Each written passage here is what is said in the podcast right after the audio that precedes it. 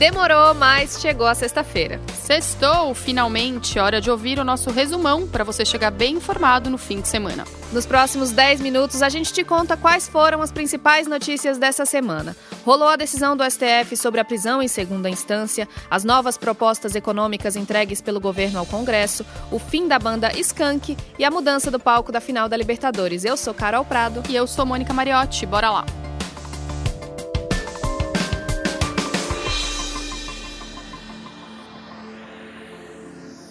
O ex-presidente Lula deixou a prisão em Curitiba após a decisão do STF sobre prisões em segunda instância. Lula foi beneficiado pela decisão do STF, que na noite da quinta-feira decidiu derrubar a possibilidade da prisão de condenados em segunda instância, mudando o entendimento que vinha sendo adotado desde 2016. O que o Supremo decidiu é que um condenado só deve começar a cumprir pena depois de esgotados todos os recursos cabíveis, o chamado trânsito em julgado como estamos a julgar no dia a dia, nas turmas.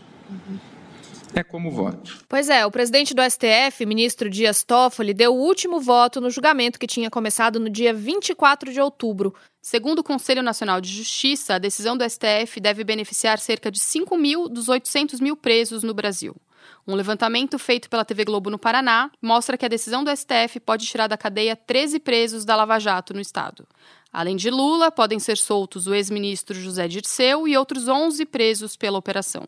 Mas ainda existem passos a serem seguidos. As defesas precisam protocolar os pedidos de soltura e os juízes têm que analisar caso a caso.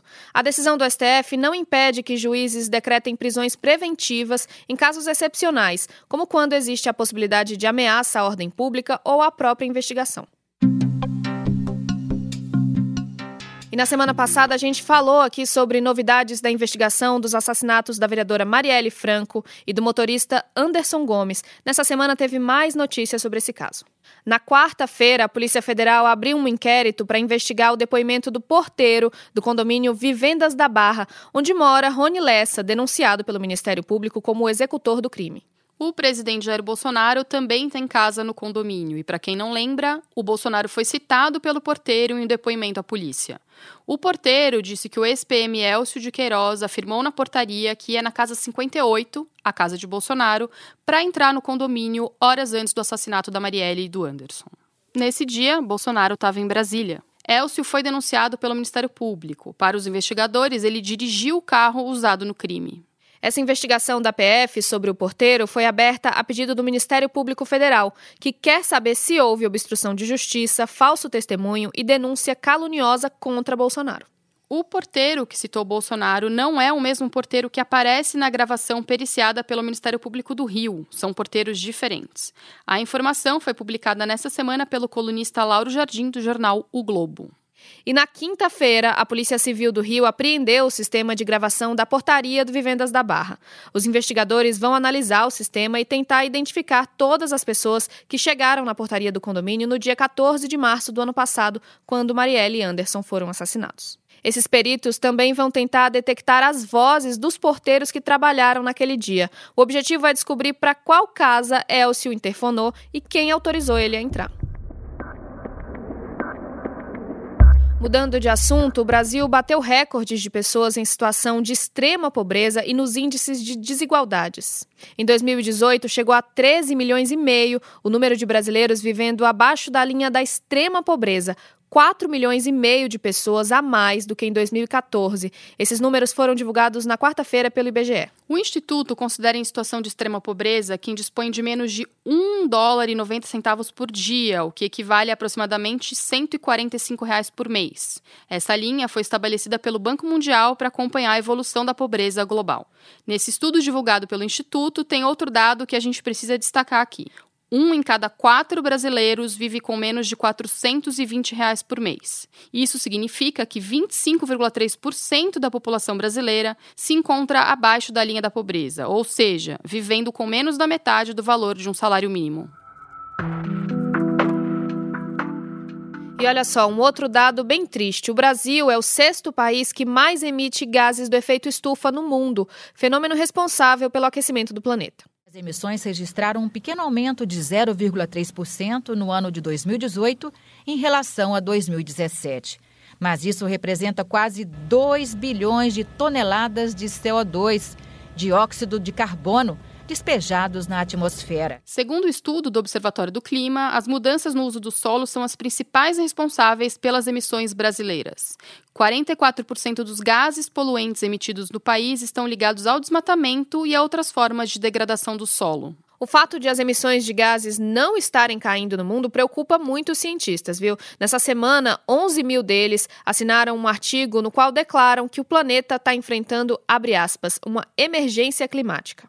Eles sugerem seis passos urgentes a serem tomados pelos governos e pela sociedade para frear o ritmo do aquecimento da Terra, entre eles reduzir as emissões. Pois é, Carol, justo nessa semana, os Estados Unidos notificaram a ONU dando início ao processo formal da saída do país do Acordo do Clima de Paris. O presidente americano Donald Trump já tinha anunciado em 2017 que os Estados Unidos iam abandonar esse acordo. E mais uma vez a gente vai falar aqui sobre o óleo que atinge as praias do Nordeste. Nessa semana, o óleo apareceu em Macuri, uma cidade no sul da Bahia que está na fronteira com o Espírito Santo. Praias de 31 cidades da Bahia foram atingidas, além do Parque Nacional de Abrolhos, que está com a visitação suspensa até o dia 14 de novembro. No total, são mais de 350 locais atingidos nos nove estados do Nordeste. E a preocupação ainda é grande com o Parque Nacional de Abrolhos. A direção do parque chegou a suspender as visitações por três dias. As manchas começaram a aparecer em agosto e até agora ainda não está claro qual a origem do óleo.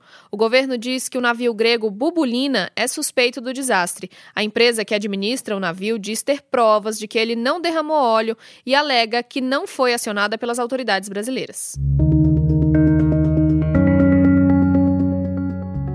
Final da Libertadores estava marcada para acontecer na capital do Chile, Santiago. Só que por causa dos protestos no país, que já duram mais de três semanas, a Comebol resolveu mudar o local da partida. É isso, Mone. Agora, Flamengo e o argentino River Plate vão se enfrentar em Lima, no Peru. Mas a data não mudou, continua no dia 23 de novembro. Essa final é a primeira com jogo único. Bom, e se você está ouvindo a gente, é flamenguista ou torce para o River, vai saber. Comprou ingresso, a Comembol disse que vai devolver o dinheiro das entradas de quem é para Santiago, mas não tem como ir para Lima. Quem já tem ingresso também terá prioridade para comprar novas entradas para o jogo.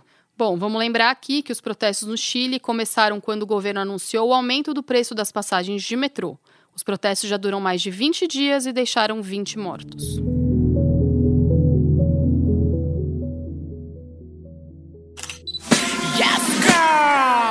Nesse domingo, a cantora Pablo Vittar levou para casa o prêmio de melhor artista brasileiro no MTV European Music Awards. E além de ganhar a estatueta, a cantora também foi o destaque brasileiro na premiação. Viu? Esse som aí que você tá ouvindo é a música Flash Pose, que a Pablo cantou no tapete vermelho da premiação, que rolou em Sevilha, lá na Espanha. Também estavam na corrida pelo prêmio as cantoras Anitta e Ludmilla, o rapper MC da e o MC Kevin, o Chris. E quando eu estiver triste, simplesmente me abrace e olha, Moni, eu não sei você, mas eu tô bem triste porque depois de 30 anos de história, a banda Skank anunciou nesse domingo que vai fazer uma pausa nas atividades no fim de 2020. O grupo disse que não teve briga. A interrupção é para os integrantes poderem experimentar e procurar outras formas de realização que não com o Skank. Muito triste, Carol, mas atenção para quem é fã da banda, assim como eu, não precisa se desesperar. Eles anunciaram que vão fazer uma turnê de despedida em 2020, então ainda dá tempo de ver a banda mineira ao vivo por uma última vez. Eu vou falar aqui que eu amo eles, já fui em vários shows e já tô com saudades, já vou reservar meu dinheiro para comprar ingresso. Vou deixar